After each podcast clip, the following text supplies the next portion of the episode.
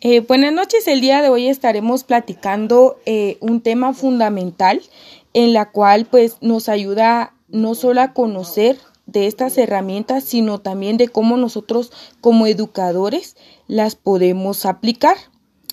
Pero antes eh, quiero iniciar con esta pregunta y dice así, ¿por qué los podcasts son una TICs que se pueden aplicar a la reingeniería de procesos en la educación? Bueno, de primero, eh, recordemos, ¿verdad?, que las TICs son tecnologías de la información y comunicación. ¿Qué quiere decir esto? Quiere decir, ¿verdad?, que a través de las TICs nosotros podemos interactuar con otros individuos, podemos compartir información y podemos estar interactuando a través de plataformas, eh, a través de learning, ¿verdad?, en la cual pues eh, hoy en día son muy utilizados. Y también pues recordemos que las TICs en nuestra actualidad pues ha venido a evolucionar, eh, no solo en la educación, sino en, en todos los ámbitos, tanto profesional, comercial y como educacional. Eh, cada uno lo utiliza con un fin determinado, con un propósito determinado en la cual pues es parte de su negocio, de su categoría, ¿verdad? O parte de su profesión en la cual pues tenemos nosotros que seguir, ¿verdad? A través de las diferentes situaciones que se han dado. Entonces, eh, ¿por qué un podcast entra como parte de tecnologías?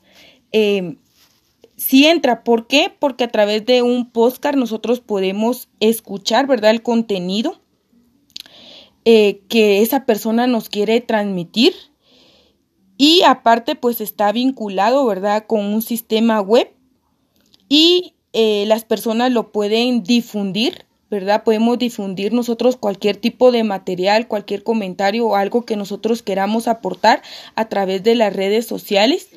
Y también como educadores podemos determinar y crear esa innovación con nuestros estudiantes en la cual poderles enseñar, ¿verdad? Que no ya no solo es lo tradicional, sino ahora podemos darnos cuenta, ¿verdad? Que existen muchas plataformas, herramientas, ¿verdad? Que nos pueden ayudar, no solo al docente, sino también al estudiante a que pueda interactuar, conocer e indagar, ¿verdad? Sabemos que eh, vivimos en un mundo que debemos de estar actualizados constantemente.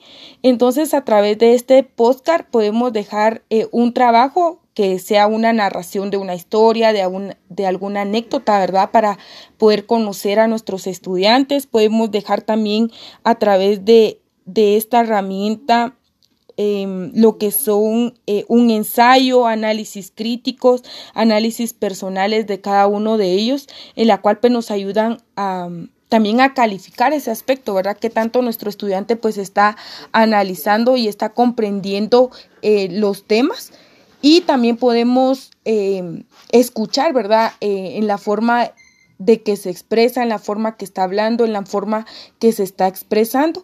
Entonces considero de que sí es parte y aplica como parte del proceso de educación, porque sabemos, ¿verdad?, que en la regenería de la educación pues trata por velar y mejorar por no solo que sea un aprendizaje significativo, sino también transformacional aportando y, sobre todo teniendo una buena organización, dependiendo, ¿verdad?, de lo que nosotros queramos eh, fomentar, motivar, incentivar, ¿verdad?, con respecto al servicio que nosotros estamos dando, dependiendo de qué centro educativo nosotros estamos trabajando.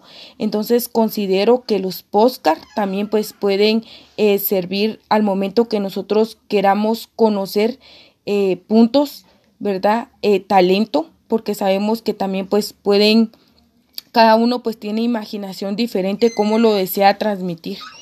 Entonces considero de que no solo contiene audio o imágenes disponibles, también podemos nosotros eh, conocer el trabajo de cada uno y el desempeño y la dedicación que cada uno esté fomentando. Gracias.